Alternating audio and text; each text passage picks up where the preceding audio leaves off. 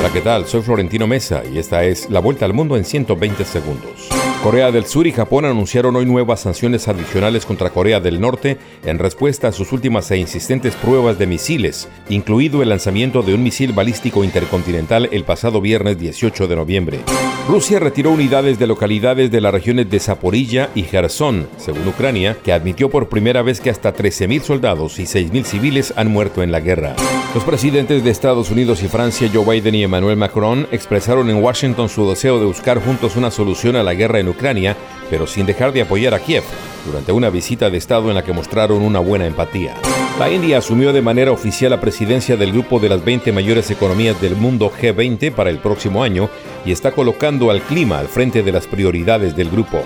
Organizaciones internacionales de derechos humanos denunciaron un grave retroceso en el proceso penal que se sigue en un juzgado en Guatemala contra expolicías, exmilitares y civiles por delitos de lesa humanidad cometidos durante el conflicto armado en ese país.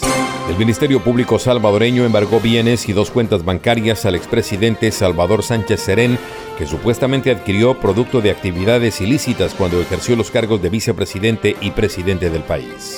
El régimen sandinista en Nicaragua canceló las personalidades jurídicas de otras 100 ONGs, con lo que suman 3.126 las organizaciones de este tipo disueltas tras las protestas populares de abril de 2018 en ese país centroamericano. El Congreso de Perú aprobó debatir una moción de destitución contra el presidente izquierdista Pedro Castillo, la tercera en los 16 meses que lleva en el poder, por incapacidad moral para ejercer el cargo. La cápsula Orion de la misión no tripulada de la NASA Artemis 1 comenzó la primera de dos maniobras para abandonar su órbita lunar con el encendido de los motores del vehículo e iniciar así su viaje de regreso a la Tierra. Esta fue la vuelta al mundo en 120 segundos.